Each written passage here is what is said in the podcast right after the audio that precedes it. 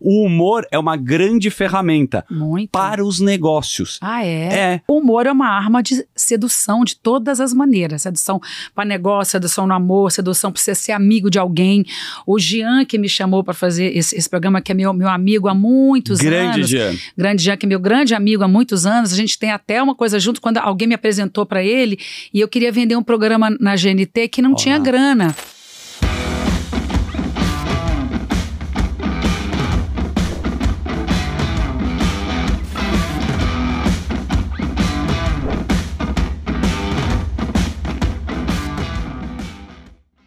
Senhoras e senhores, sejam bem-vindos ao Futurum Talks. Para você que gosta de tecnologia, inovação e negócios.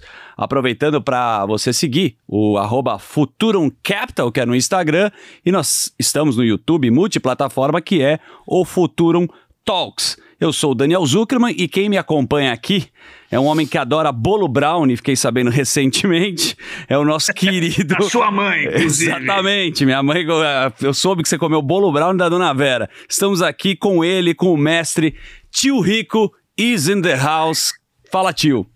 Bom, primeiro eu queria muito agradecer aqui o tempo de todo mundo, mas quando eu falei que eu comi o brownie da sua mãe, realmente, é- literalmente, é um brownie que eu adorei.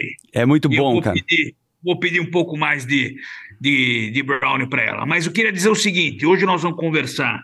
Normalmente a gente conversa com gente que vem de mercado, de tecnologia, de informação, ah, de, de, de tecnologia da informação, etc. E, tal. e hoje nós vamos entrar num cenário um pouco mais diferente do que a gente tem visto, mas não deixa de ser um business extremamente lucrativo e, obviamente, que entretém todo mundo. Então, queria dar um grande beijo na Ingrid e agradecer a presença dela aqui. Com vocês, então, Ingrid Guimarães, que prazer e muito obrigado pela sua presença aqui. Imagina, o prazer é todo meu. Adorei, porque é um assunto que não me chamam muito para falar por aí. Me chamam muito para falar sobre assunto de mulheres, Sim. de entretenimento, mas essa coisa de é, o, o entretenimento como business é algo que eu gostei de falar, vou gostar de falar. E prazer, hein, Eu- tio eu- Rico? Nossa Eu- Senhora, queria é muito ver sua meu. cara. Olha, Poucos, tem gente que me acha lindo, tem gente que me acha pavoroso, tá? Eu perdi, eu perdi alguns quilos, eu deixei de usar agora cinto ah, e aquela porra que eu usava em cima. Como é que chama? Suspensório. Mas olha, eu sou, boa, eu sou boa de voz, hein? Eu posso te encontrar no banco e na, e na farmácia te reconhecer. É, Pode sou atriz, ser. ó. exato. Tem ouvido. Você pode, pode Eu posso reconhecer. falar, "Ei, Eu tio Rico? falar, como é que é? Eu posso te reconhecer pela voz em qualquer lugar e Bom, falar tio Rico? Você pode. O nariz é grande, eu vou te dar essa dica. O nariz é bem grande. É. Eu tiro selfie com você na hora. e divulga no Instagram dela que bomba. Mas, você sabe quando a gente faz aqui o podcast, pra mim eu tenho uma teoria que o podcast começa quando a pessoa começa a conversar aqui. E é muito mais agradável que a gente começa a saber bastidores da sua vida. Então, sem gravar, você falou, ah, não tem muito a ver com o negócio, mas a família Guimarães, acredito eu, que a sua mãe é advogada do petróleo e a sua irmã trabalha com family office. Minha irmã é CEO de uma empresa de family office, a Loki. É? A Loki Gestão do Rio e agora abrimos em São Paulo. Ó lá. E ela é igualzinha a mim. Ah, é? Então todo mundo, ela conta que as pessoas entram naquelas reuniões para falar daqueles milhões e todo mundo falando, é você. Ou é você? Ela, não, eu, eu sou irmã, coitada. Ah, mas você sabe que tem um livro que eu ganhei, inclusive de aniversário, que eu acho às vezes um pouco é, arrogante quando eu falo inglês, The Humor of, né? mas eu peguei a tradução, né? Ah. Que é Por que, que o humor é a arma secreta para os negócios. E basicamente Olha. esse livro, ele fala que no campo do seu trabalho, ou na sua vida, ou até na parte da ciência, o humor é uma grande ferramenta Muito. para os negócios. Ah, é? É, porque quando você vai, eu imagino, vou até puxar, quando você foi apresentar um dos seus projetos para os executivos da Rede Globo de televisão, com certeza você teve que mostrar Com certeza. o seu, a sua ferramenta, que é o humor. Você já utilizou ela algumas Mas vezes. muito. O humor é uma arma de sedução de todas as maneiras. Sedução para negócio, sedução no amor, sedução para você ser amigo de alguém. O Jean, que me chamou para fazer esse, esse programa, que é meu, meu amigo há muitos Grande anos. Jean. Grande Jean, que é meu grande amigo há muitos anos. A gente tem até uma coisa junto quando alguém me apresentou para ele e eu queria vender um programa na GNT que não Olá. tinha grana. Tá. E era um programa super legal que na- hoje em dia se fala muito disso, mas na época era meio muito revolucionário porque se falava sobre o outro lado da celebridade, que no fundo quando todo mundo acha que a gente tá glamorizado tomando banho de espuma, a gente tá numa van fazendo xixi num Perfeito, num num negocinho, copinho num plástico. copinho plástico, parando em qualquer, qualquer posto. Sim. E a gente fez um programa sobre isso, que a gente pegava o artista famoso e ficava sem glamour nenhum e pegava uma pessoa comum e mostrava que ela vai muito mais ao salão que a gente, ela pode programar um casamento. Eu não posso programar um casamento se eu quiser casar. Sim. Eu não tenho tempo. Vai que eu vou estar fazendo uma novela na data. Exatamente. E aí, enfim, eu contando tudo isso para dizer que quando me apresentaram para ele, a gente ia, a nossa missão era ir em vários, várias empresas. Legal. Até a gente conseguir o patrocínio da Natura. E eu fui me eu fui me especializando nessa coisa de vender. Exato. Através do humor. Agora mesmo, na Amazon, eu tive uma reunião com um cara mais, mais poderoso, que era de outra área. E aí, quando acabou, eu falei, cara, me especializei nisso. Porque quando você faz o outro rir de cara, Ah, é assim. automaticamente a, a pessoa já relaxa. Humaniza, baixa a guarda, né? E, e, tio, como é difícil alguém assinar um cheque, né? Você sabe, na negociação, quando você tá na mesa, é difícil pro cara assinar o cheque, né, tio? Eu costumo dizer que entre você falar que você vai tomar uma decisão, seja de investimento ou de assinar alguma coisa, entre você falar que você vai fazer e o dinheiro cair, é um abismo de É, diferença. É, muito. É um abismo. Você É. pode, é por isso que eu falo. Outro dia eu estava conversando com um cara que cuida do meu dinheiro, e aí eles estavam falando, não, que a gente sai bastante em balada, a gente conhece muitos caras, muitos herdeiros que fazem isso, aquilo tal. Eu falei, pode esquecer. Se você quiser captar embalada com um cara que acha que tem a, a grana, você, tá fora do jogo, meu amigo. Entre o cara bêbado na balada e falar, puta, eu vou investir saber. com você e o dinheiro cai, esquece. Que isso é uma. Bom saber. Isso é uma péssima característica de algumas pessoas, pessoas que tomam álcool, no meu caso também, que eu fico muito rico. Então, quando eu bebo, cada um tem uma característica. Tem gente que fica mais violenta, É, tem, fica- é. tem gente que muda a sexualidade, cada um tem uma característica. Eu gosto de pagar as coisas pros meus amigos e o que ele tá falando faz sentido. Na hora que você tá Você nunca me bebendo. É. pagou porra nenhuma. Mas porque eu não bebi, Aí não bebi o suficiente. Aí no dia seguinte, aí você gasta uma champanhe cara e o cara nem lembra. Você fala, pô, Não. puxei o saco do cara, o cara nem lembrou. Nem sabe quem é, né? Mas você sabe que eu tinha uma, uma técnica, quando, é, a gente- eu também pedi muito pat- patrocínio para teatro, né? Lógico, Eu é vivi de difícil. teatro durante muitos anos. Eu Sim. fiz, inclusive, uma das peças de maior sucesso do Brasil, Cócegas. que foi o Cócegas. Cócegas não tinha patrocínio nenhum, nenhum, nenhum. A gente fez com 400 reais. Mas depois as pessoas ofereciam patrocínio pra gente. Mas eu já fui muito com aquela pastinha. Ai, como é cansativo, Pedir. né? E uma técnica era ficar amiga da secretária. Opa, Do isso- cara. como é que é? Querida, tá boa? Como é que tá o filho? Como é que tá não sei o quê? Puxava assunto, ficava amiga. Quando a peça estreava, mandava, é, mandava convite pra família toda, chamava pras estreias dos filmes, porque é ela que vai quase conseguir o buraco na agenda do cara. Maravilhoso. Isso é uma técnica, Isso né? é uma técnica. Né, que a gente tá vendo. Olha, é muito louco essa coisa do, do mundo estar é, é, caminhando para um feminismo, né? Uhum. Você sabe que tinha uma técnica que muita atriz falava uma com a outra, que a gente tinha que ir gata de Uhum. perna de fora. Você Isso, acredita? isso, isso. Olha que louco isso. Pensar Sim. que hoje isso nunca. A gente nunca pensaria nisso. Mas na época é. Ah, eu tenho a roupa de pedir patrocínio. Tem uma roupa. Olha que louco. Na É, época, sim, né? Numa sim. época que a gente também entrava naquele sistema que, que ia de saia. Olha que. Eu, eu me lembro, me lembrei agora Deu um desse. flash. Mas a gente vai falar sobre isso também. Mas é interessante você tocar nesse assunto cócegas. Eu assisti sua peça, que é uma coisa assim. Fenômeno, é, né? Uma loucura. Cara, é, a parte de improviso, a parte É. orgânica, a, a sinergia, né, que vocês é, têm e tinham no palco, é. É. uma coisa assim que, pô, lotou estádio. Eu tô falando 11 anos. 11 anos em Você cartaz. imaginou 11 anos? Não, mas é Com a impressionante. mesma peça? E aí acho que um detalhe também, que é uma ferramenta também, a gente tá falando do humor, mas é também saber escrever, né? É. Isso é uma. Pra, pra o cara que é ator, atriz, ah, que trabalha na área artística, você ter o poder de, de escrever, é uma Escrever, grande ferramenta. Eu acho que é mais do que uma ferramenta, é uma liberdade. É, né? É, você, eu, eu acredito que você só chega assim em um lugar muito de, de você ser dona da sua história quando você consegue escrever. Eu, por exemplo, a minha história foi toda essa. Eu só consegui começar a me dar bem na vida, ganhar dinheiro quando eu fiz a minha história. Olha lá. Mas eu- Isso é interessante. Eu queria entender um pouco melhor que dos anos 80 você se mudou de Goiânia para o Rio. Uhum. Né? E você começou a atuar no teatro nos anos 90 e não parou mais. não parei mais, é. Então, uma porrada de, de, de peças que vieram a fazer muito sucesso, É. novelas, filmes. Conta um pouquinho como é que começou isso, como é que foi esse início. Eu, olha, eu fui, eu, fui, eu, fui uma, eu fui de uma geração que se ganhava muito dinheiro com teatro. Certo, lógico. É, fui de uma geração que se ganhava, né?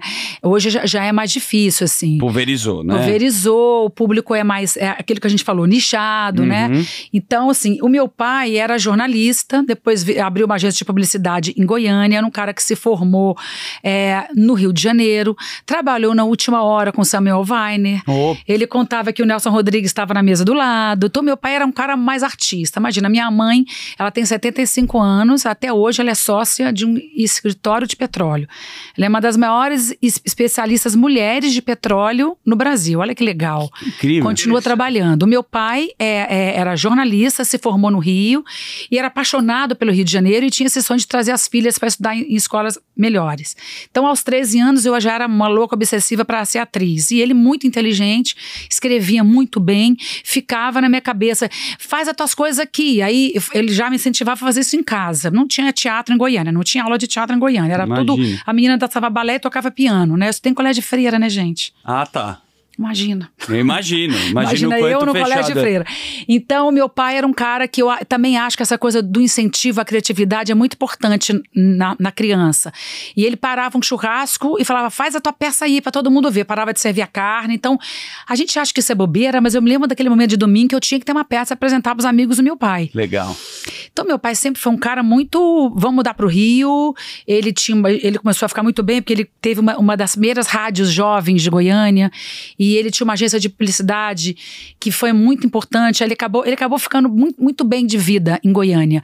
Aí ele resolveu trazer, continuou trabalhando lá, voltando de 15 em 15, botou a gente numa escola boa e, fomos e eu fui tentar fazer teatro. Fui naquele tablado, que para quem não conhece é uma escola muito famosa do Rio de Janeiro. Que impressionante quantos artistas passaram por lá, né, é, no tablado. É, né? e era dificílimo de entrar. E fomos pra fila para tentar e não conseguia, não sei o quê. E, a minha, e o meu pai era aquele que ele focou na minha carreira. Ele falava: você vai conseguir, você vai conseguir. E eu nunca fui o, o padrão físico da menina da época. Uhum. E ele sempre me incentivou a escrever. Engraçado, ele escrevia muito bem. O meu avô era juiz. Olha isso. Olha, olha a, minha, a minha, minha família. Não, mas como juiz. você vai linkando, né? O meu avô escrevia muito bem. Eu me lembro de cartas do meu avô e mandava livros para mim. Então eu comecei a escrever. E aí, eu, uma vez ele falou: Minha filha, tem um curso aqui que você pode fazer. A gente começou a catar, porque você, quando você vem de uma cidade menor, você não é amiga de ninguém, você não conhece ninguém, você não tem o um cara rico da boate. Não.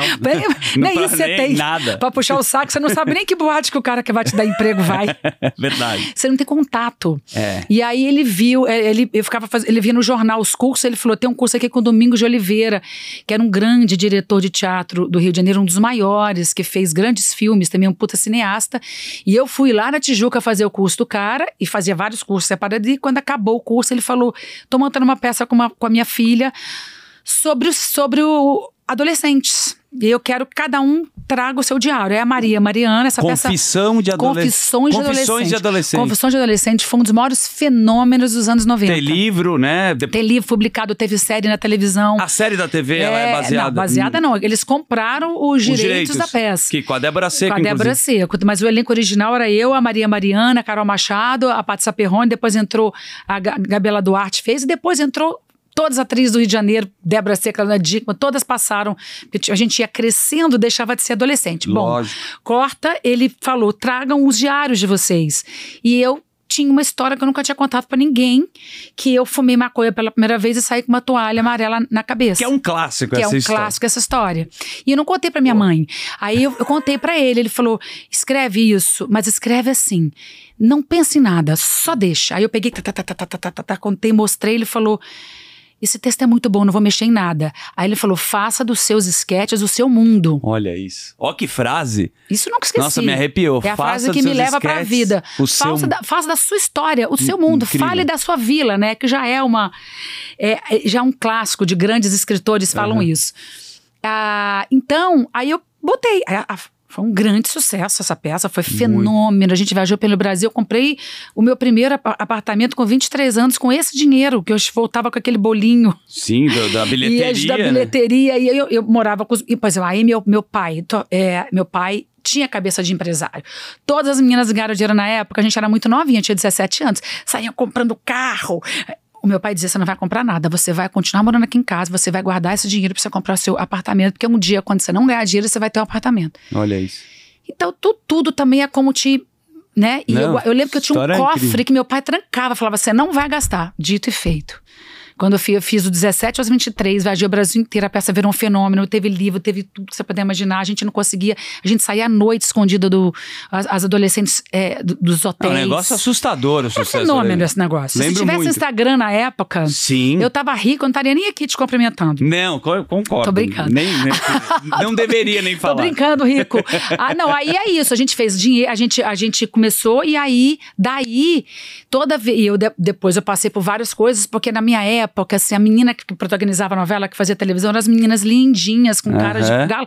Então eu não fazia muita televisão. Então eu, eu tenho orgulho de dizer que 10 anos da minha carreira eu vivi de teatro. E posso pontuar uma coisa, e acho que pra humor tinha que ser a pessoa que tinha, não era a bonitinha que tinha que. Não é? Não, sempre. Tele- no começo sempre, do. Né? sempre. A Tinha que ter um estereótipo, tinha que ter um rótulo. Eu conto uma história maravilhosa, já contei várias vezes, que a primeira coisa que eu fiz na televisão foi o Chico Anísio. O clássico. E pô, ele fez, uma, ele fez um teste para 400 comediantes para descobrir novas pessoas. E aí tinha umas gostosas de biquíni, Que é um clássico. que é um né? clássico, as gostosas Lógico. de biquíni, mas era a Monique Eva, Gisele Fra e a gente, que eram as comediantes. Era eu, Heloísa Perissé, Mônica Martelli. E aí tinha o nosso camarim o delas. De- anos se passaram, um diretor que ficou, meu amigo contou que era assim: você vai pra onde? Camarim das feias? É o camarim das bonitas. Então, assim, a gente era um estereótipo. A gente era ou a feia, ou a, a, a fazer papel de piranha, ou o papel da secretária, o papel da empregada. A gente É. nunca era protagonista. Mas era uma coisa cultural também, que. Super, uma coisa da, da época, Nada né? mais machista do, do- do que o humor. Se você for olhar, todos os grandes caras do humor eram todos homens, né? Mas é, dentro disso, como você tá falando, é. Você citou várias coisas assim que, putz, até fiquei é, impressionado, assim, pela, pela trajetória. Primeiro, trabalhou com Samuel Weiner. Samuel. Weiner, cara, Meia Hora, Minha Razão de Viver, é um livro lindo, que acho que a filha dele que escreveu. Aham. O, o cara trouxe o- a televisão com a Chateaubriand, assim, a É. história do jornalismo do cara. Então, assim, o poder de saber escrever que teu pai É. passou pelo rádio, pelo É, jornalismo, é. foi uma ferramenta enorme Foi, foi. né? E Foi. aí, quando você fala de cócegas, eu lembro também que uma série que você fez na Globo que explodiu também. É sob nova direção. Sob nova direção. Tudo criado por, por, por nós. A Vocês gente, escreveram. a gente fez o Coosca, a gente estava muito dura, muito dura. E aí a gente fazia uns esquetes e a Lolo falou assim: vamos fazer isso para empresa. Tinha uma época que a gente ganhava dinheiro fazendo show para empresa. Corporativo, né? corporativo, dava um dinheiro. Vamos, a gente montou para fazer. pra- Quando a gente foi procurar patrocínio, a gente não era famosa. Lógico. Eu me lembro muito, eu falei assim: não tem como botar o Miguel Falabella nessa peça, não. Pra dar um gás, pra né? dar um gás. E aí a gente tinha 400 reais, a gente montou ali com dinheiro, os amigos foram emprestando, a gente fez uma coisa que a gente, como ninguém tinha dinheiro, a gente botou todo mundo ganhando da bilheteria, meu filho. O negócio virou um fenômeno e a gente e as pessoas ficaram ganhando da bilheteria sem trabalhar em casa assim, ó. Ah, Ó, olha isso. ó. Não façam isso. Como é que é ganhando a bilheteria como, assim? Ah, como eu não tenho cachê pra te pagar, eu vou te pegar um percentual da bilheteria todo dia e vou te pagar. Só que a gente começou no teatro de, de 100 lugares. E A gente, a gente acabou no lugar de 5 mil. Ah, incrível. Pô, estádio, é um negócio enorme. Estádio, a gente fez aqui na- nesse Tom Brasil, que não é mais, mais Tom Brasil, que é algum carro. Foi lá que eu assisti, inclusive. Que hoje Tom é um- Brasil, é. Agora é, é- Quilômetros, não sei o quê. Bom, eu, eu- mudou agora. Credit Card Hall. É de- sei- a gente ficou mudou. em São Paulo, em cartaz, um ano e meio. Em São Paulo. É impressionante, cara. Numa cidade, a gente fazia com, com microfone, aí virou um negócio muito grande. Mas a gente investiu esse dinheiro e aí começou a rolar um boca a boca, um boca a boca, um boca a boca. Tinha uma grande crítica na época que fez uma capa, que a gente nunca tinha ganhado nenhum tijolinho no jornal. E aí a gente conseguiu ir, ir no, ir no Jô Soares. Ir no Jô Soares na época era. Sim, mudava a carreira. É o que a gente né? tava falando, não era nichado. A gente já sabia Uhum. as coisas que a gente tinha que ir pra fazer. E aí foi um boca a boca, foi virando. Foi a primeira vez na minha vida que eu me lembro direitinho, que a Embratel, alô? Aqui da Embratel. A gente quer oferecer um patrocínio pra você. A gente. Cara, é. Que emoção. Foi tipo um choque. Alguém me ofereceu um patrocínio, entendeu? Mas você vê como você é tem. engraçado, né, é tio? engraçado, Zuki, quando ela fala que você comprou na bilheteria e o cara ficou usufruindo isso ao longo do tempo, é mais ou menos com- como startup, né? Uhum. As empresas em estágio embrionário, aqui na Futuro, a gente faz muito isso. Tem uma empresa que está começando, você compra um pedacinho quando não é nada, daqui 10 anos você está lavando a égua. É um Exato. pouco parecido. Exatamente. Agora, eu queria fazer um, Manda uma bala. perguntinha ela. Esse ano está sendo muito legal para você, muito especial. Você foi homenageada por ser a atriz que mais vendeu ingresso no cinema brasileiro. Então, porra, assim, parabéns pela conquista, porque é um negócio que é um em um milhão. É. Né? O que, que você o que, que você atrela esse grande feito? A sua resiliência, ao bom humor? Ao... Como é que você enxerga isso? Eu tive uma, uma sorte porque o filme que eu estourei foi um filme que na época era uma história que as mulheres estavam esperando para ouvir, que é sobre a mulher, sobre o orgasmo. De pernas pro De ar. pernas para o ar. Então foi um divisor de águas na minha vida, né? Então eu falava sobre vibradores, sobre, sobre mulheres que nunca tinham go- gozado. E principalmente a gente acha que o filme é só sobre isso. Vocês que trabalham com negócios, tinha uma coisa lá que ela era uma mulher que. Trabalha com negócios. A gente Falei trabalha mais com... dele, né? Sim. Mas que falam muito desse mundo Ah, corporativo. não, quando você falou dos negócios. Desse mundo quando corporativo. não, quando você tava falando quando trabalha com os negócios, você estava Negócios. falando de dar pernas pro, de pernas pro ar, eu achei que era o nosso Ah, negócio. não. Mas tudo bem, mas pode Não, seguir. mas negócio que eu A digo gente assim, trabalha não- com esses negócios. Não, é porque ela, a personagem, era do Sim. mundo corporativo. Sim, e sim, ela trabalhava, trabalhava, trabalhava para alcançar um lugar na empresa que ela Uhum. trabalhava. E uma certa hora ela, ela, ela foi mandada embora e ela resolve abrir, uma, um- ela muda de negócio e abre uma empresa de sex shop e, e fica rica. Então todo mundo lembra do filme como se fosse um filme sobre mulheres que gozam e vibradores. A quantidade de mulheres que até o filme tem 10 anos falam para mim que resolveram mudar de carreira por causa desse filme. Olha isso. Falava, eu trabalhava numa empresa, re- descobri através do filme Carne Feliz, fui fazer uma coisa de massa, que era uma coisa da minha família, de massa. Cada hora uma, um me conta uma, uma história. E resolveu, e, e se descobriu que o sex shop era um grande negócio. Eu me lembro que eu dei entrevista para para várias revistas falando de como o mercado de, de, de vibradores cresceu, triplicou com o filme. Então eu dei muito essa sorte, estar no lugar certo na hora certa. A Glória Pires que foi chamada, então ela negou. Tem uma sorte também. É, e é uma sorte também. Mas eu também estava preparada. Eu, eu costumo dizer que a nossa vida é igual a vida de atleta. A gente tem que estar treinando para na hora que chamar a gente para a Copa do Mundo, a gente está treinado. Eu estava ali, eu, eu tentava fazer cinema há 10 anos e o cinema é desse tamanho. Pegar um papel de protagonista, né? Nunca, eu já tinha feito cinema assim, papel lá atrás. Era a gente, a gente que era comediante era muito coadjuvante. É difícil pra caramba. E eles não tinham arriscado ainda colocar uma comediante para protagonizar, fazer um papel de mulher casada normal com filho. E aí eles arriscaram em mim, achando que iam dar 500 mil espectadores. Eu lembro direitinho da gente brindando. Se der 500 mil, nós somos vencedores. Porque que bra família brasileira tradicional que vai querer ver uma mulher gozando no jogo de futebol do filho? É, é. E aí entra que eu acho também um mérito que também é meu, que né, que você perguntou, o que, que você acha que você fez? Porque eu sou uma pessoa que as mulheres é, não se assustam comigo. As, mulheres é, querem ser minhas amigas. É verdade. Você tem um, um lance mesmo, de uma É, proximidade. Aquela assim. que a pessoa, a menina da porta ao lado, assim. Sim, mas é uma coisa Gente, eu não tô falando isso pra, pra me exibir, eu tô falando isso de pesquisas que já fizeram quando. Pra, Mas a gente sente isso. porque é uma coisa meio de Goiânia, que eu tenho muita irmã, eu tenho muita prima, eu cresci muito com mulher na minha vida, minha família só tem mulher. Então, é, eles falam muito que eu também fiz de um jeito que era muito familiar, assim, eu não, eu não, eu não, não era a sedutora que gozava, era uma mulher muito comum. Eu gosto muito de fazer mulher comum. Porque as mulheres comuns não eram aquelas atrizes Sim. lindas das novelas. as Essa é mulheres comuns. A vida real, né? A É. vida é, a- óbvio, tem, a- às vezes sempre colocam um estereótipo, um rótulo, mas é, legal é. quando você consegue humanizar. E eu fiz questão de fazer uma mulher que trabalhava com filho, que ficava ali na dúvida. E tinha essa velha questão que é dividir. A minha geração foi aquela que tentou equilibrar prato com marido, filho Uhum. e, e- e trabalho e teve burnout, né? Pra, pra cacete. E detalhe, eu acho que É sobre você- isso, né? É sobre isso. É detalhe, você tava grávida, você tinha acabado de ter filho, Eu não tava com três meses de Você bebê. fez um filho. Você fez um, um filme com, um com três três, meses, meses, carregando. Amamentando com o vibrador do lado, uma coisa que nem combinava. Ô, tio, tá aí é boa Mas eu mesmo. agarrei a oportunidade, falei, esse papel é meu, a minha cara. Eu era aquela mulher que tentava equilibrar tudo. Eu era aquela mulher. E depois que eu fiz, né, foi 3 milhões, quase 5 milhões. Quando foi virando o negócio, eu falei, agora eu vou fazer cinema.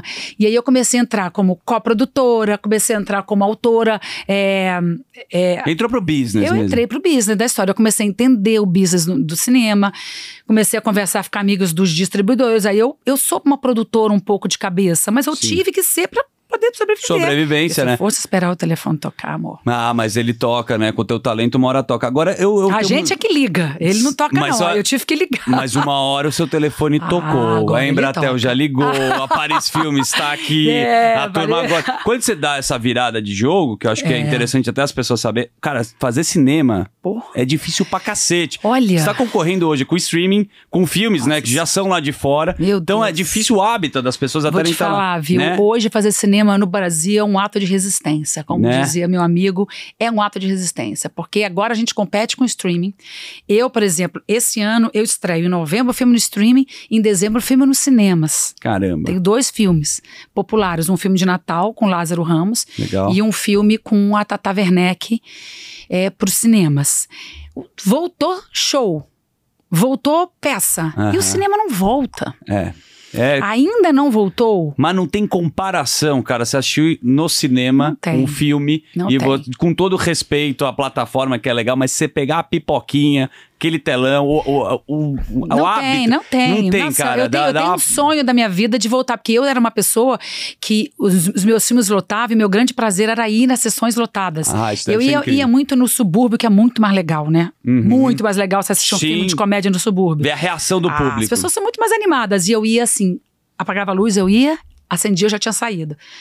Aquilo ali, ver as pessoas, aquele texto que você ficou trancado em casa, funcionou, funcionou. É, Qual piada que entra? Agora eu, os, os cinemas estão sofrendo. A gente tem uma coisa muito séria que é a lei de cota de telas. Porque eu sofri uma coisa interessante, porque eu fiz de Pernas para um, dois e o três eu entrei como coprodutora. Tá, O que quer dizer coprodutora? Você só fica rica no cinema se você investir dinheiro no seu filme. certo. Então as pessoas acham, ah, não, o Paulo, o Paulo Gustavo, que ficou rico com o cinema, ele bancou, ele bancava os filmes dele. Ele entrava de sócio. Ele entrava de sócio. Então entra o dinheiro, né? Um dinheiro, você paga os donos de cinema primeiro. Tá. Aí tem os, os distribuidores que são os seus sócios, aí tem o PNA, que é tudo que você gastou. Certo. Aí, o dinheiro, não, aí você ganha lá do bruto, do líquido. Eu, eu, hoje em dia eu só topo um filme grande se eu, se eu ganhar da bilheteria. Mas eu tô ali embaixo. Não, Quando mas- você quer ir lá pra cima, você tem que investir. Tá bom. E eu investi no De Pernas Pro Ar 3. E aí começou a investir, e aí começou, primeira semana, um milhão, um milhão e quinhentos. Eu falei, opa, bora. Agora é nóis. Agora é nós, bora. De repente estreia Vingadores. O maior fenômeno mundial. E na cabeça dos distribuidores, eles pensaram assim: ah, os Vingadores vão estar do lado e as mulheres vão querer ver. Amor, olha, eu vivi cenas. Não, isso tem prova, isso tem vídeo. Uhum. Da pessoa do cinema, do meu filme lá, tá cheio, entrar um cara e falar: Oi, nós não vamos fazer mais a sessão dos Panos Pátria, nós estamos trocando agora por Vingadores. Eles arrancavam. Por que isso? Porque pagava a indústria, o A business. indústria, o business, talvez tinha mais gente querendo ver. Porque é, o cinema, você me corrija, né? A primeira semana ela é importantíssima. Nossa, ela define, o sucesso de um né? filme. E, e a vida inteira, desde 1900, acho que é 40, nós sempre tivemos a cota de telas. E a cota de telas, o que, que ela é? Ela garante um percentual de cinema para passar filme brasileiro. Todo grande país que tem um cinema forte, imagina, a Coreia foi Uhum. pro Oscar.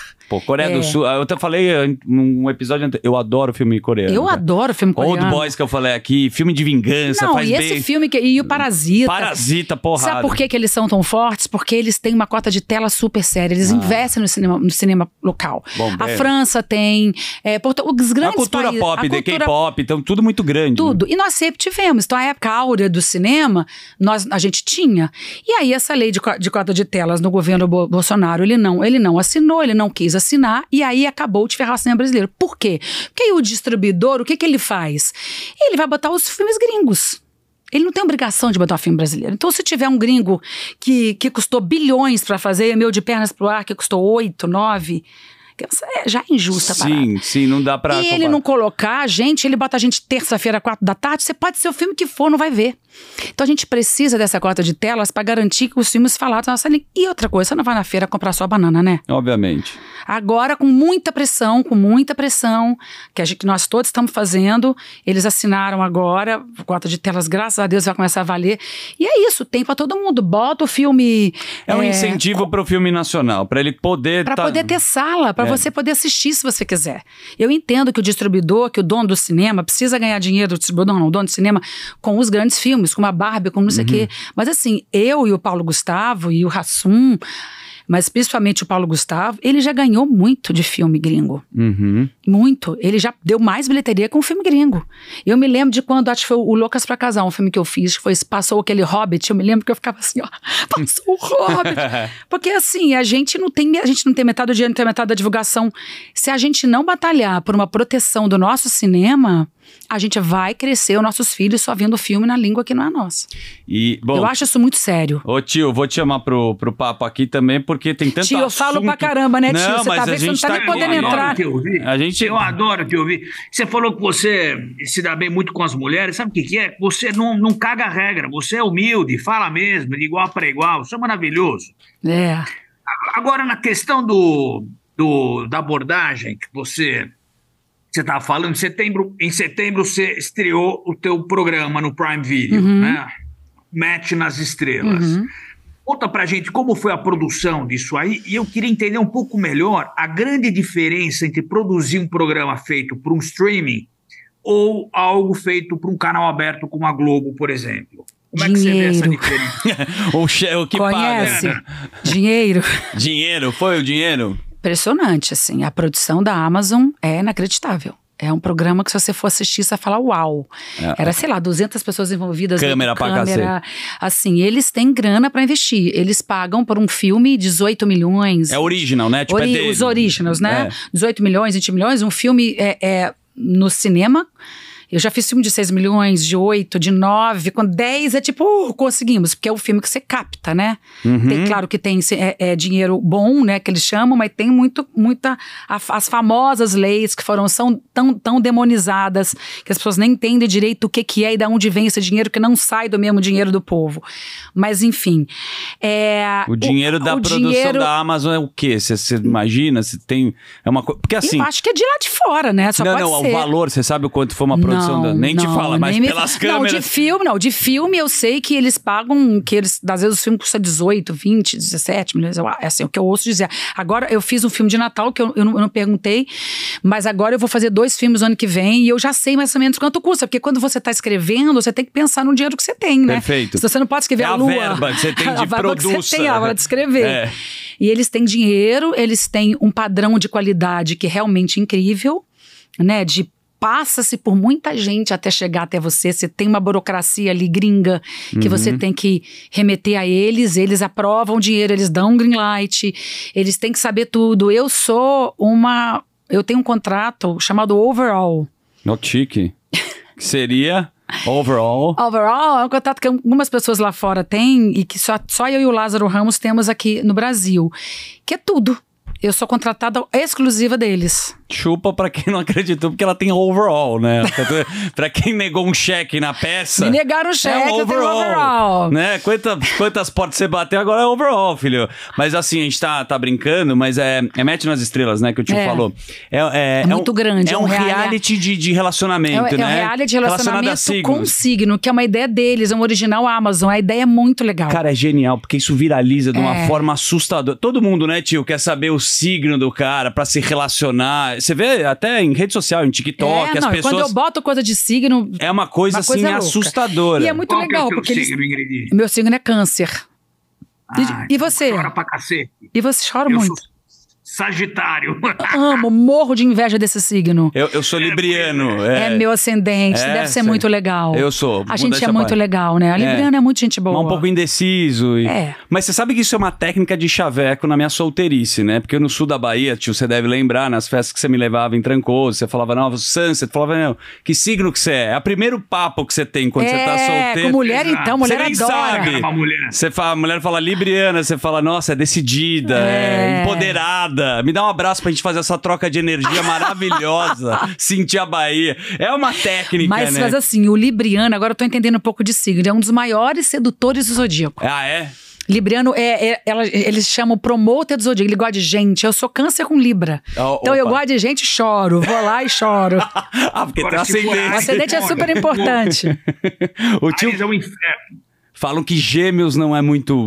é- é Ninguém mais gosta de difícil. gêmeos, gente. Por quê, cara? Ah, eu não sei. A minha irmã é gêmeos, eu adoro ela. Bipolar, São super são- comunicativos, eu acho eles super legais, mas dizem que quem se relaciona é, amorosamente diz que fica mudando de ideia, né?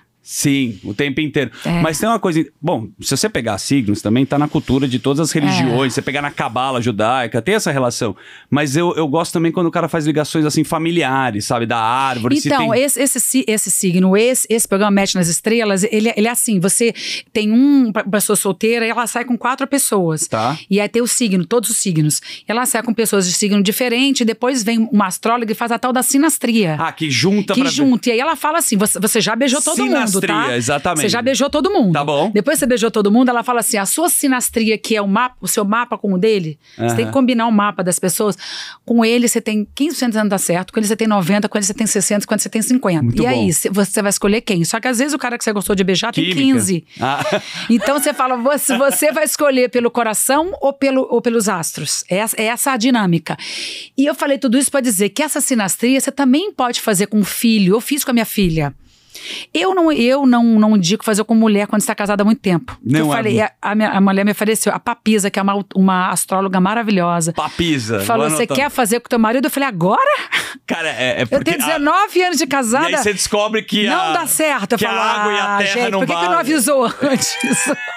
Mas é interessante isso, porque você tem ligações Super, familiares, às vezes você vê super. coisa de filho que você nem sabe, de educação, É. né? É bem bacana. Mas assim, e- e voltando à história da Amazon, o tio Rico, a estrutura é muito incrível, né? Ao mesmo tempo, eu acho que a Globo, eu tô falando que assim, eu fiquei 19 anos na Globo e eu saí da Globo três meses depois eu tava na Amazon. Eu fiz uma mudança assim, e eu saí da época, numa época da Globo, que ainda nem tava todo mundo saindo. Você era contrato Eu era por, contra... o- por Não, obra? eu era contratada Overall. 19. Não, é, eu era contratada há 19 anos, né? Sim. Que era o overall também ali, Sim. né? Mesma coisa no fundo. Então eu, eu, eu tive que tomar essa decisão. E eu tomei essa decisão de sair da Globo muito por causa dos filmes. Porque na época o cinema, como, assim como toda a cultura estava acabado, o cinema estava difícil de captar. Eu falei, vou lá para fazer cinema, os caras têm dinheiro para fazer cinema. Lógico. E eles me contrataram muito assim: a gente quer trazer um público feminino para o streaming. E é difícil, porque a gente- o streaming ele ainda é uma bolha. Sim. É, é assim, eu, eu não imaginava que era tão bolha. É muito. Não, porque tem a quantidade que tem, né? A variedade que tem de streamer, de, de Para você ter uma ideia, até hoje eu ando na rua, já, eu já falei 20 vezes que eu tô na Amazon, eu faço propaganda da Alexa, eu faço propaganda, tô- eu sou garota propaganda da Amazon, já fiz tudo que você puder imaginar. Amazon.com, já, já vesti de azul 94 vezes, a pessoa fala, e aí, Global? Ah, mas é. Eu é- ser Mas vai demorar pra isso acontecer, eu É, acho. É um processo, é um de- De, processo. de, fato. É, mas trabalhando na Globo há muito tempo, lógico, você tem uma carreira imensa lá. E também não é. fa- Tem uma coisa da Globo que eu acho interessante. Por exemplo, o Kleber Machado, talentado, um talento enorme. Ele foi mandado embora. A Globo manda uma carta fazendo homenagem pra pessoa. Parabéns, Kleber, o tempo que você tá aqui. E ele vai ter que seguir o jogo. Muita gente saiu.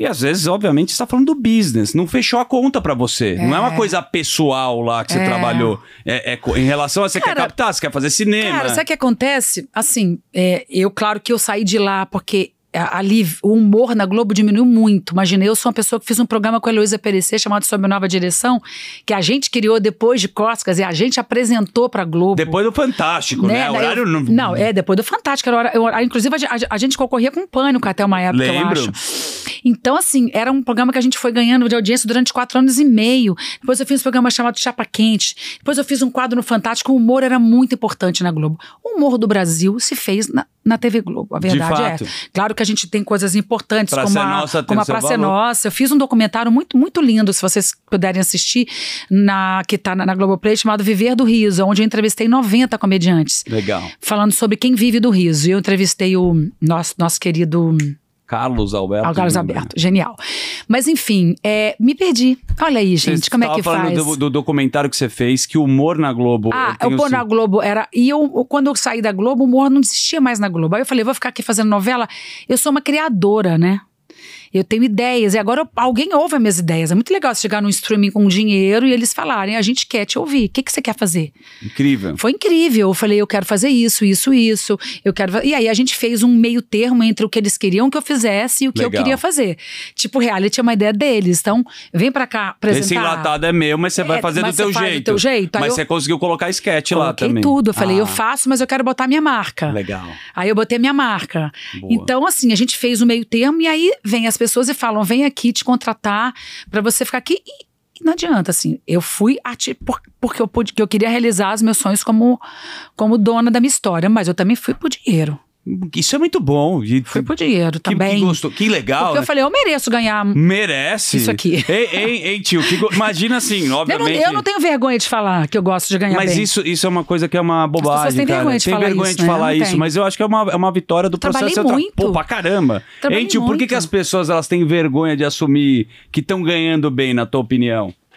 Puta, esse é o grande problema, porque no Brasil, ah, ganhar dinheiro é como se você tivesse que pisar em alguém. E muito pelo contrário, quanto mais dinheiro você ganha no Brasil, mais possibilidade de empreender, gerar Exatamente. emprego. Isso, para mim, é fundamental. É verdade. Pa- pa- para um minuto e percebe o seguinte: tudo que o governo te dá tem um problema grave. Saúde, segurança Uhum. pública, etc. A iniciativa privada, as empresas, geração de emprego, o Hospital Sírio-Libanês, o Einstein, você tem coisas de primeiríssimo mundo.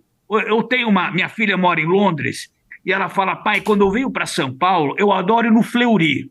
No, no, no- fazer laboratório no Fleury, porque lá me tratam como se eu fosse uma rainha. Em Londres não tem, parece que eu sou um pedaço de carne para tirar sangue. É, verdade. Então, quer dizer, a iniciativa privada no Brasil, ela quem consegue sobreviver aos grandes desafios, e você está aqui como um belo de um exemplo, porque ainda mais no teu ramo, que é pancadaria para tudo quanto é lado, é, quem chegar lá realmente lutou muito. Então, é isso que eu acho que é interessante. E, eu, e sabe o que eu acho Brasil- interessante também dos streamings? que eu acho que isso Diga. deu uma. é, primeiro que eles estão gerando emprego pra caramba. Né? Sim. É É muita verdade. gente contratada, né? Muita gente nova no mercado, gente que não é, não é viciada, né?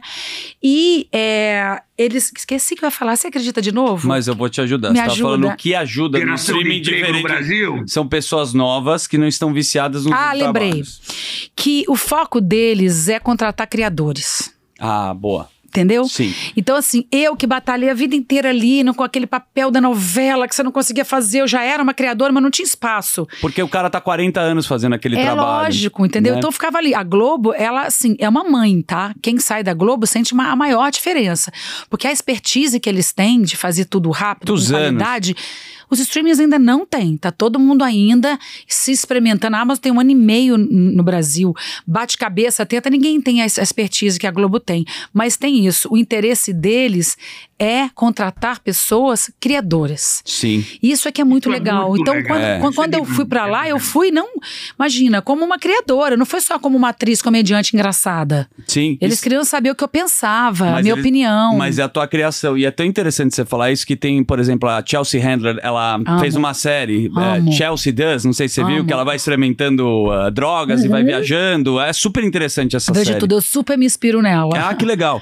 É, você vê, ela fez um talk show. Ele não necessariamente funcionou no mundo inteiro, porque, de novo, o humor, além do nicho, ele tem um Difícil. timing completamente diferente, né? Por exemplo, eu, eu- quando, quando a pessoa fala assim, ai, se você filmou, a Amazon tem uma- um delay para passar, porque você tem que você tem que é, traduzir para não sei quantos países. Aí você fala, ai, gente, você traduzida para 100 países.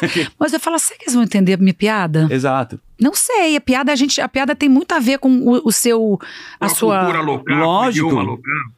E, e é uma grande dificuldade pra você se adaptar. Como porque é que isso lembra- vai ser lá fora? Será que essa piada. Agora, hoje em dia, quando eu faço coisa pra Amazon, eu sempre penso assim: não vou botar esse nome que eles não vão entender. Não sei nem se eles vão ver, tá? São. Mas, Não, mas de eu verdade. penso numa coisa globalizada. Coisas do cotidiano, aqui você vai falar da Avenida Paulista, o cara às vezes não sabe o que, que tem o Faria Limer, sei lá. é, exatamente. Entendeu? Exatamente. Isso é um bom exemplo. Então você tem que achar. É, é E difícil. é- mas é muito legal, assim, eu tenho muitas amigas que moram fora que estão vendo os meus produtos que eu tô fazendo. Isso é muito legal, né? Não, le- legal demais. Legal o que você falou, cara, porque você começou a gente com esse papo de poder escrever, de poder criar. É. E eu acho que é isso que te move. É falar, cara, eu, de certa forma, eu quero ter espaço para novas possibilidades, onde as pessoas vão me escutar e viver coisa nova. Você tá há muito tempo na Globo. É, você vai lá, senhora. é outro ambiente, é, É, outras pessoas. é. Agora, uma outra coisa que você também. Mesmo assim, eu tive um luto, viu? Ah, mas lógico. Porque né? a gente, a, a Globo te recebe muito bem, né? Camarim gente- maravilhoso, carrinho de golfe, Ah, presunto royale, eles são uva muito, Thompson. Não, e eles são muito família. A Globo tem uma coisa muito família, né? Não, a, a Globo tem, tem uma estrutura. Fiquei é, grávida lá, fi- fiz uma novela inteira grávida lá. A estrutura deles, assim. Claro que foi mudando, né, gente? Uhum. Deve- Eu tô 19 anos lá, mudou muita coisa ali dentro, mas, cara, é, um- é, um- é, é uma família, assim. é. Sim, mas a gente vê agora, né? é, a gente até brinca, pode mudar a tecnologia, pode mudar a, a plataforma, mas o artista vai continuar sobrevivendo. Você pega o cara que canta, ele vai cantar no Spotify, vai cantar no, no ca- fita cassete. Então a arte, ela É. pode transitar por várias plataformas, mas ninguém, ela nunca vai acabar, você vai continuar É, exercendo Eu ela. sempre falava isso na, na pandemia. Eu falei: se nada voltar, se não tiver mais incentivo para cinema nem para nada, eu vou pegar um tabladinho, eu vou botar no meio da praça e vou fazer minhas coisinhas. Que é a tua raiz, você vai conseguir se expressar. Eu vou fazer isso. Não, e, e você já tem teu apartamento que teu pai Isso te, que é te ajudou, importante. né? Meu apartamentinho. Você sabe que depois que eu fui fazer outras peças que deram errado, que ficava dura, dura, dura, dura, dura, eu pensava, pelo menos eu tenho minha casa, eu só pagava com É verdade. Meu, pai teve visão, meu É. pai teve visão. A gente aqui fala Futuron Capital, que é muito bonito falar Futuron Capital, acho mas muito vent- chique o nome. Venture Capital, acho que dá uma eu acho muito credibilidade, chique não esse é? nome, cara. Dá uma, dá, dá uma, dá uma sensação de que a gente tá, vai Não ser, é? tá bem sucedido. Parece que deu certo a vida. E eles investem em várias startups, eles gostam de tecnologia, a gente discute muito inteligência artificial. E a gente falando de cinema, uma nova discussão agora. Aff, Maria. E né, acho que a gente cara? pode É o entrar nosso so- novo pavor. Não é? Porque duas coisas, você tá falando da dublagem. Você vê a dublagem agora, a velocidade que tá É. para a dublagem, que você pega a sua voz e você consegue colocar com inteligência artificial. É uma coisa. Impressionante. E existem leis, né? Você vê nos Estados Unidos os caras É. né, levantando aqui uma bandeira falou, cara, até onde que vai isso daí? É. Você acompanha, você fala, cara. Acompanho, claro, acompanho, acompanhei a dos autores, uma pena que, que no Brasil a gente Da não greve que tenha teve. da greve dos autores, uma pena que no Brasil a gente não seja tão unido, que essa união que eles fizeram foi incrível, os, os atores se juntaram aos autores, Uhum. nenhum filme foi lançado, tem uma história mar- maravilhosa que eu soube, que eles foram lançar aquele, aquele da bomba, como é o nome, que fez sucesso, É, ó. a- Oppenheim, Oppenheim. E aí foram lançar o Oppenheim, tava começando a greve no dia seguinte, eles fizeram a última é, pré-estreia, né? Aquela coisa, todo mundo lá tomando um drink, filme, tapete vermelho. A greve começava meia-noite e um. Quando deu cinco para meia-noite, quando deu meia-noite, todos os atores levantaram foram embora, deixaram. Olha lá. Então existiu uma coisa ali de união que foi super importante. Os autores parece que conseguiram e os atores não conseguiram até agora. Porque para pra pensar, tá? Coisa da inteligência artificial é um- uma loucura. Se você não tiver um- algum valor para ganhar em cima do seu, do que você é a vida inteira, do que você construiu, a nossa imagem é a única coisa que a gente tem. Sim. Por isso que é, quando as pessoas destroem um artista na internet é tão sofrido, porque foi tudo o que a gente constrói é a nossa imagem. O que eu Perfeito. tenho para te oferecer é a minha É imagem. o que você tá vendendo, né? Eu estou vendendo a minha imagem através do meu talento. Então você não tem como a gente não ter alguma participação, a gente ter é, um- uma lei só para inteligência artificial. Isso não tem nem o, o que dizer. Mas, por exemplo, eu crio um conteúdo para a Amazon. Certo. É, aí eu mudo, saio da Amazon, acabou o meu contrato, eu vou para outra. Uhum. Esse conteúdo é meu. Lógico. Se a Amazon quiser, ela pode usar o meu conteúdo, chamar outras atrizes e eu não, e eu não, vou, e eu não vou ganhar nada? Então, mas funciona parecido como é o seu difícil. contrato. Eu sei, mas, por exemplo, quando você assinou com a Amazon, você tem lá os seus direitos, o que você quis. Você negociou. O que eu quero, o que eu não quero, quero ganhar X. Aí, eu acho que tem uma discussão também interessante, que estavam falando lá do Bruce Willis. Tem muita coisa aqui, você não sabe que é barulho, não sabe que é verdade, É. que é mentira. Mas, por exemplo, se o ator não estiver mais presente aqui, tá? Pelo destino da vida. E ele quiser vender a- a- a- o direito da voz dele pra fazer aquela deepfake, pegar a imagem do cara, isso ele pode vender. Mas se ele- ele mas- quiser. Mas, se ele mas quiser. ele tem que ganhar para isso, Ele tem né? que ganhar. Você pode vender Ele o tem direito. deixar assinado que ele Então, você gostaria, autoriza. O é. que está acontecendo, como a discussão é, como é uma coisa nova, quem tá, não tá aqui, que foi o caso da Elis Regina, né, que colocaram na publicidade, a, a filha dela, ela deixou, eu acredito, ela autorizou lá para Claro, fazer a é, publicidade. os- aí os filhos que têm Os que filhos autorizar. que têm que é. autorizar. Então, assim, é uma discussão que, ao mesmo tempo, o cara vai continuar se vendo a obra de um cara que você não poderia ver há anos pra frente. Mas precisa pontuar, precisa ter, Não, ter precisa regras pontuar, pra isso. Precisa ter regras. Então, por né? exemplo, a, a família dessa pessoa tem que ganhar. Isso. Porque você vai ficar usando a imagem dela? Perfeito, mas é a, isso. A segunda coisa, o que, que você vai usar a imagem dele? Isso, pra onde? Artisticamente, o que, que você vai. É, fica uma coisa que é difícil, né, de você eu tenho certeza que a, a Maria Rita deve ter pensado, a minha mãe ia gostar de estar num- numa propaganda Lógico. comigo. Agora, talvez se usasse a minha imagem para coisas que eu não concordo, Que é o que acontece. eu volto de lá de cima e puxo o pé de alguém. Não, mas é o que acontece. E é uma discussão de deepfake, você pega a, a- o rosto do, do Trump muda a voz, o discurso muda. Então é uma coisa muito perigosa ainda. É, e Mas assim- é uma ferramenta, né? Ô tio, o que, que você acha? É uma ferramenta que a gente. Tem... Quando a gente fala de tecnologia, sempre tem, tem uma polêmica e barulho. Mas é uma ferramenta que a gente. Eu queria o, o teu lado, tio. Não, eu acho que existem dois lados. O primeiro é da proteção da informação. Tudo que ela falou a vida inteira que você construiu, isso precisa estar registrado para ser usado de forma consciente por alguém. Se esse Exatamente. cara não está mais aqui para definir o que pode ou não ser usado, a imagem dele, aí precisa ter alguém que vai autorizar ou não, ou se não, nem usar. Agora, a inteligência artificial, em todos os aspectos da vida, tem mudado radicalmente. A Ingrid falou: ah, meu avô escrevia bastante, meu pai também, não sei o quê. Hoje, com o chat GPT, você, você cria um texto em Eu cinco sei, minutos. Que apavoramento com esse chat GPT. Mas olha só, o chat GPT, é GPT, né? Ge- Chat GPT. né? O chat GPT não é engraçado. É, é verdade. Acabou. Mas às vezes, Pronto, eu tô falar assim, protegido. bota lá, escreva o mesmo texto abaixo com humor. Ele começa a dar uma pitadinha e você fala, bom, dá pra Não, já essa- tentei, é ruim. Ele não é bom de humor, não. Por enquanto. Tá precisando Por se enquanto. Não, mas melhorar. a sensibilidade humana nunca vai ter. Nunca vai ter, gente. Isso, isso é. uma verdade. Escrever um texto que você faz não vai conseguir. Não, e- e Mesmo porque vê- ele busca uma referência que, que alguém Óbvio, fez. Não é óbvio, ele que criou. óbvio. Né? Não, eu... eu, eu sabe o que é o mais bizarro? In- Ingrid, desculpa te cortar, Não, mas imagina. o TikTok, de um ano pra cá, ele, ele explodiu o cérebro das pessoas. Ele dominou a internet Dominou de uma internet, forma muito mais agressiva ah, impressionante. que o próprio Instagram. Isso eu Como acho enxerga impressionante, isso? sabia? É, Esse fenômeno, pra bizarro. mim, é o, que, é o que há de mais impressionante, mais do que isso que a gente tá falando. Porque Total. eu tenho uma filha de 14 anos, gente, e ela quase é educada pelo TikTok. Quando eu vejo ela tá passando um produto que não combina com a pele dela, porque ela viu uma asiática. É, é. Aí eu falo, filha, esse produto é pra asiática, não é pra você. Então, assim, é muito perigoso. É bom por um lado, e porque é você tem um produto de divulgação muito poderoso, mas eu vou te dizer um negócio. Protejam os nossos ado- adolescentes, porque Você quer uma coisa pra bugar ainda que eu fico muito assustado? Tava um estudo dos médicos de. Uns médicos estavam discutindo a relação dopaminérgica, dopamina que a rede social produz. E o TikTok, Reels, os shorts do YouTube, vídeos curtos, que você fica trocando rápido aquele vídeo, te dá uma sensação de prazer assim muito rápida. O teu cérebro nunca foi acostumado na história pra receber tanta Ai, dopamina. Deus, já imaginei isso. Ah. E a gente tá com a, por exemplo, pode perceber que é uma geração que não consegue ler um livro, isso Não. tudo bem, e não consegue ver um filme mas inteiro. Isso, mas isso tudo bem é duro, né? Não, não, não, mas já se falava, né? A gente pode falar TDAH, daí eu não, nem quero entrar nessa discussão. É a falta de paciência que as pessoas estão, a forma de produzir esse conteúdo, que tudo é muito rápido e descartável, Nossa, e eles não têm mais saco de ver uma coisa maior. maior, e Uma você loucura. faz, escreve e faz um cinema. Aí começa assim, ó. Ingrid, você tem que fazer, porque aí eu vou catando aquele cavaco na internet, Aham. porque a gente também não pode ficar fora do Lógico. game. A gente tem que fazer vídeo de três agora, de dois minutos. Agora é um em três. Eu falei, gente, eu não sei falar tudo que eu tenho pra dizer em um em três. É, Aí eu- as jovens, jovens que às vezes eu pego para me ajudar nas minhas redes, falam, tá muito longo.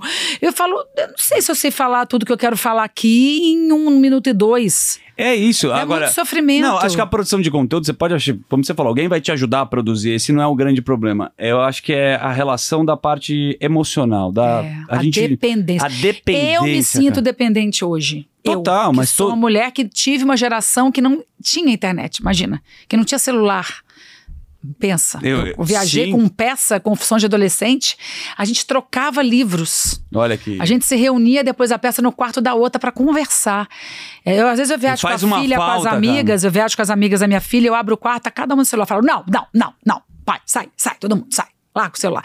A minha vida é falar larga o celular. E o, Essa prazer, é a minha e vida. o prazer que dá você ficar sem celular e sair correndo pra ver as mensagens no WhatsApp que te. pro- É um negócio é, louco. louco entendeu? novo. Ai, mas eu, sou, eu sou viciada, eu tenho, eu tenho consciência de que eu sou viciada. Ah, mas tá todo mundo viciado. Mas de certa forma é mais uma plataforma, é mais um lugar pra Não, ser divulgado. Pra quem viveu de teatro, gente, a gente ganhava um patrocínio lá da Embratel e metade desse patrocínio a gente gastava num anúncio no jornal O Globo, É. que era a coisa mais cara que existia na época, na Folha de São Paulo. Lustrada. Ilustrada, ilustrada, ó, anúncio na ilustrada, tem dinheiro pra ilustrar na ilustrada. Então, assim, era um dinheiro que você gastava hoje na internet, a sua própria divulgadora. Sim. Então, isso é maravilhoso. Tem, tem muita coisa boa, né? inclusive. Mas, eu vou te dizer um negócio. Tá difícil. Tá, tá. Mas, mas eu acho que sempre. vai- É como o tio falou, tem os dois lados da história e tem que saber usar a ferramenta e não deixar ela te usar, que é Mas muito assim, difícil. voltando a essa história do- dos atores, assim, de você ter. Assim, as pessoas ganham muito dinheiro com entretenimento. Lógico. Se eu parar para pensar o que, que os, os- os distribuidores ganharam com os meus filmes e o que, o, o que eu ganhei, e eu tenho certeza que eu ganho muito bem comparado com as outras atrizes, eu acho que eu ganhei muito pouco pelo que o cinema. Quando eu olho assim, às vezes saíam os filmes. 45 milhões foi o, o que o De Pernas pro A2 teve renda. Uhum. Eu falo, cara, eu não ganho um terço de- disso aqui.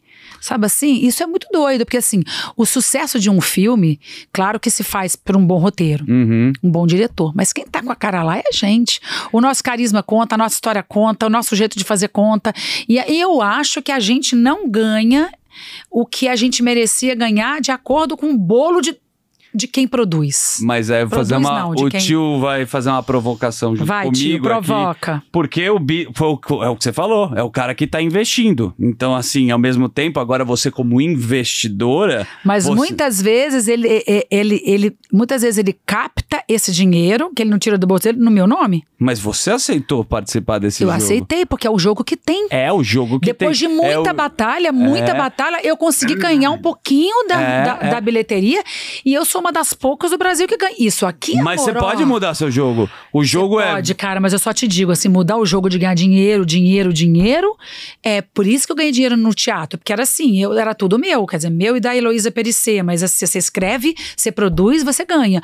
É, você A minha provocação é: se o filme não, é, não rentabiliza? Eu sei que é injusto se você pensar na conta toda, mas esse cara que investiu também. Sim. Quando você tava com a tua peça, com todo respeito. Não, sim, ele é, investiu. É isso. É, é verdade, mas eu Né? acho que tinha que ter um acordo, tipo. é, Hoje você consegue. Você chega e fala, querida, eu sou Ingrid Guimarães. Não, eu tento. Aqui, Amazon. eu tento, mas Assina assim, aqui, ó, mas, Amazon. por exemplo, eu quero esse, o que esse o Paulo valor. Gustavo fez, por exemplo, Mas ele cara é um investiu fenômeno. dinheiro.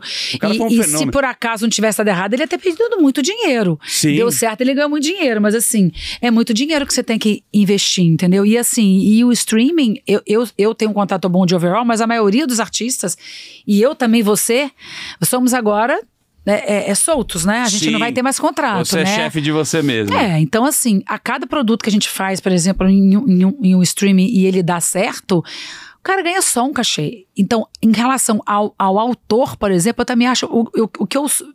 Eu não estou completamente é assim, é, é, com todas as informações, mas, por exemplo, o que os autores, os atores estão pleiteando, por Uhum. exemplo, é que eles ganham, por exemplo, eu estava vendo o valor em 0,50 de dólar de cada assinante.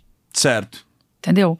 Eu acho justo. Mas é legal a discussão, até justo, equalizar. Porque esse- você vai lá, ganha um cachê pro negócio. eu- eu- minha filha vê Grey's Anatomy. Certo. Ela é viciada em Grey's Anatomy. É mesmo. Então eu vejo assim, gente, eu já vi Grey's Anatomy na Netflix, já vi Grey's Anatomy na Amazon, já vi Grey's Verdade. Anatomy no Star Plus. Tá em o, tudo. O Grey's Anatomy tá em tudo. Eu falei, essas pessoas que estão aí, que estão. É a mesma discussão de novela. Existe uma outra discussão na Globo, liderados pela Glória Pires, que fez um movimento Fa- Fagundes. Vale a pena ver de novo? Que é isso, a gente, eu me vejo hoje em dia, não vale a pena, imagina ela que fez esse Aham. E a gente ganha três mariola. Mas Pra é que- ficar repetindo, repetindo, repetindo, repetindo. Os, du- gente, os dubladores, não é justo. Os dubladores do Chaves, eles gravaram uma vez, os brasileiros, e passam 40 Mas não é anos. justo, isso, isso é o teu trabalho. Sim, mas aí eu acho É, que a o discuss- contrato é leonino. É. Os contratos são leoninos. Eu entendo os autores estarem batalhando por um- pela ideia deles e os artistas estarem batalhando por alguma parte, porque o, o streaming é muito novo. A gente não sabe como, né, como a gente está entendendo isso, o, O agora, jogo, o né? jogo, né? Lógico. Até porque o, o, o streaming eles não estão investindo dinheiro do bolso, já é outra coisa, já é empresa Uhum. grande que vem de fora, né? Sim, mas é, Cara, ela é- se a gente parar para pensar, Ju, que é uma- a Ingrid falou, eu também tenho essa sensação de que o mundo está mudando muito rápido e eu não gostaria que fosse dessa forma. Agora, a gente gostando ou não, é um trator que está vindo. É que nem o e-mail lá no passado. Ah, não gosto de e-mail. Foda-se. Tá É. vindo. Ah, não gosto do WhatsApp. Esmagou o e-mail. E vem que vem. Então, acho que esse negócio de adaptação é a grande. O Einstein sempre falava né, que o sucesso vem da capacidade de adaptar. Né? A, a- a adaptação. Boa do- do frase. tá vindo. Boa É. frase. como é que é? Sucesso Repita. você- O sucesso, sucesso vem da capacidade de se adaptar. É isso aí. Exatamente. E é isso que nós temos que fazer. Não interessa se tem 20 anos ou 80. Não, e o nosso mercado de entretenimento mudou muito rápido.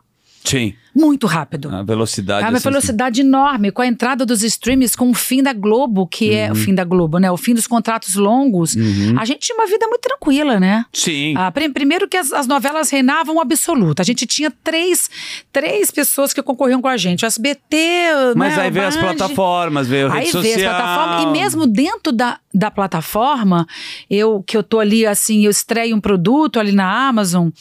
Eu falei, gente, eu vou, eu, vou- eu vou estrear um filme de Natal. Aí alguém da Amazon falou assim: vai estrear também, junto com vocês, um filme de Natal da Amazon gringa, do Ed Murphy. Eu falei, caraca, Porra, Ed Murphy daí é eu não, eu não tô concorrendo com a SBT Sim, mais, cara. Eu sim. tô concorrendo com o Ed Murphy. Sim. Aí você fala assim, "Putz, aí vai ter um filme de Natal que vai ter 30 milhões de reais. Não, de dólares. É Ou diz, difícil. vai explodir uma árvore. Aí, cara, você olha ali, eu falo, meu Deus, a Jennifer Aniston tá do meu lado. A gente achava, eu achava que ia ser mais fácil. Você fala, pô, Uma outra coisa que não Mas é pra- legal, né? É, mas você assim, você teve uma preparação longa assim, né, para sua carreira de atriz. Estou pra olha você contando todo o É, processo opa. que você passou.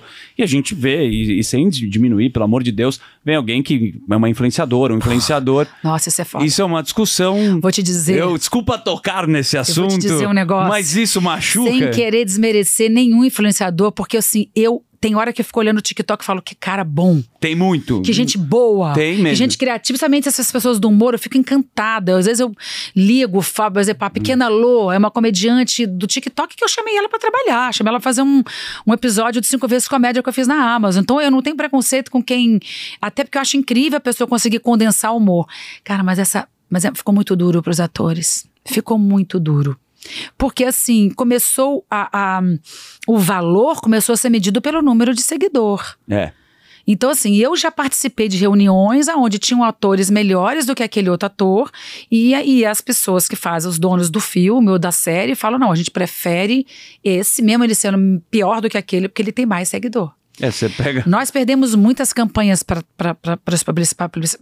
os influenciadores, né? É, mas aí vem uma coisa que. E eu entendo, eles sabem é- falar, eu é não igual tô você julgando, falou. não. Quando você- E também tem outra história. Você tá contratando o teu filme, e aí é um questionamento. Você quer faturamento. Você fala, putz, será que esse cara vai levar mais gente? Eu tenho, eu- é uma coisa que eu ainda tenho dúvida. Por exemplo, quando eu quero lançar um filme meu, eu sou a primeira a falar, manda pra esse influenciador, Uhum. bota ele pra falar do filme. Eu sou a primeira a falar, contrata eles, porque eu acho que eles comunicam, não adianta. Pode se O esforçar. engajamento que tanto É faz. jeito de falar, é uma É. geração que sabe comunicar, sabe engajar. Eles têm o talento deles, tá tudo certo. Mas eu tenho, ainda tenho dúvidas Olá. Tem dúvidas? se num filme o, o influenciador que tem milhões traz público pro, pro, pro cinema. Que já testaram. Tira o cara de casa, porque, por exemplo, é, Depende da qualidade do, do, do seguidor.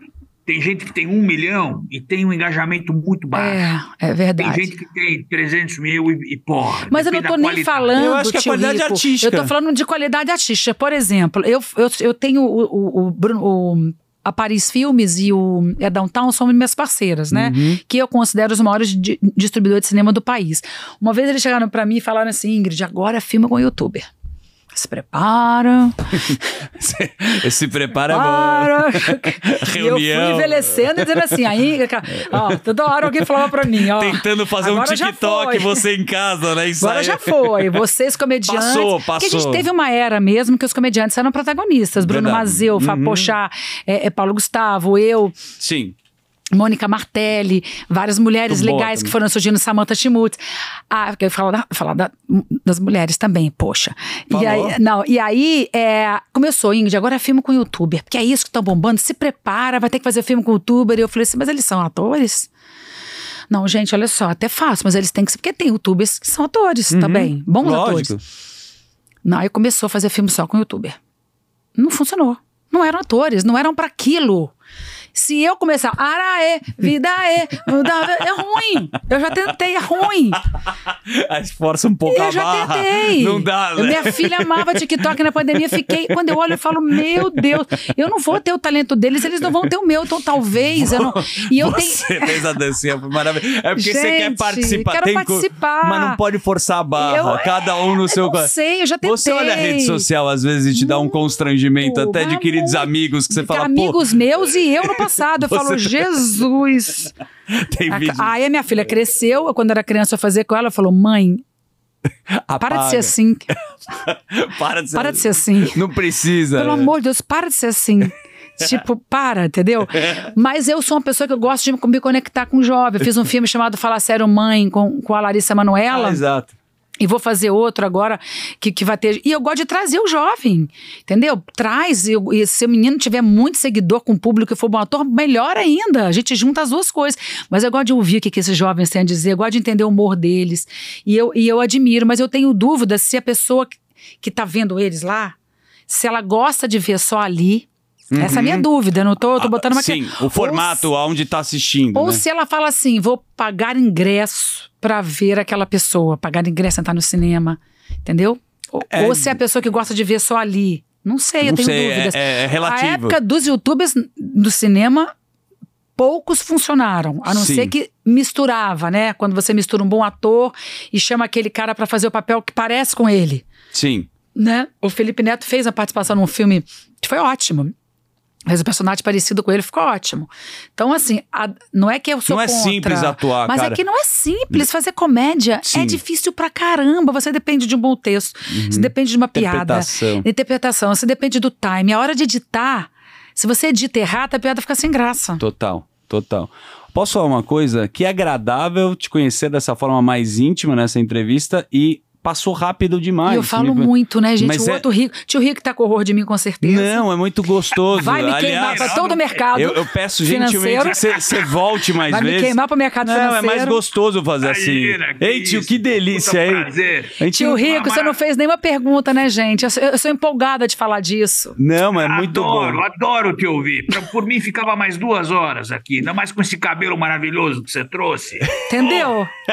Queriam que eu botasse um fone. Ah, gente, não, tem Não, sem condição. fone. Aliás, Nós ó, vamos arranjar fone pra mulher agora, quando vier com cabelo, nós vamos mudar essa porra. mandar um beijo enorme pra sua família, que é a gente vai investir na Family Office. Vai na Loki. Gente, a, Loki, cê- olha, vocês estão de bobeira. Ah, Tio- vai, tio vai assinar um Loki cheque. Tio, Como vai é que chama Loki. sua irmã? Desculpa. Sigrid Guimarães. Sigrid. Guga pra você ver. Sigrid. Guga aí, Sigrid. Sigrid, coloca aí, coloca no Eu gol. vou- Sigrid Guimarães. E, e bota a cara dela, não é, tem como, parece né? você. Não, dá, dá pra Ah. colocar a cara. Bota a cara de Gestão Sigrid Guimarães. Tô Sou eu vestida de executiva. Já dá, já dá uma stalkeada aí, tio. Vê, vê, vê se dá Dá pra gente Sigrid assinar um cheque. Mas de verdade. Competentíssima. Obrigado pela entrevista. Legal pra caramba. A gente transitou com tantos assuntos. Nossa, e é tão gostoso falar com você. Obrigado de verdade. Gente, obrigada a vocês, eu adorei. Assim, eu sou muito chamada para falar sobre o personagem e Jean quando falou, a princípio eu fiquei meio com medo, falei, será que eu vou saber falar disso? Mas realmente é muito legal a gente olhar o, o entretenimento como um business e poder falar disso sem vergonha de ser menos artista por isso. Isso, porque faz parte da sua sobrevivência, tanto artística como empresarial. Para o negócio funcionar,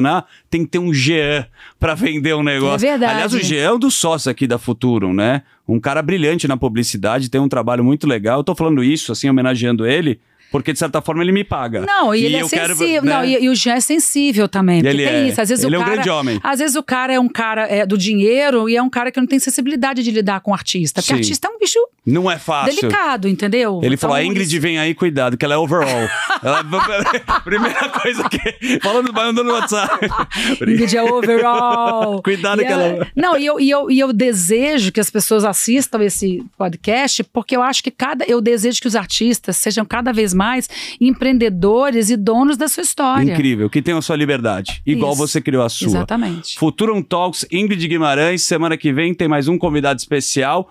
Mas, se você acha que acabou, a gente ainda vai ficar com as perguntas da audiência, que a gente faz Ah, dessa é? forma fechada. Estávamos ao vivo? Estamos. Mentira, Estamos não ao vivo. nada, não, dá avisei- nem pra cortar. Não dá nem pra cortar. alguma- Será que eu vou ser demitida, gente? Não, de Ah, forma mas alguma. Olha, um beijo enorme pra vocês aqui do YouTube, quem tá no Spotify. E agora a gente vai fazer as perguntas da nossa querida comunidade Futurum Talks. Tio, beijo enorme, beijo grande pra você. Beijo grande, eu adorei. Beijo grande, Ingrid, pra você. Tio Rico, prazer. Desculpa eu não te deixar falar. Imagina, que isso.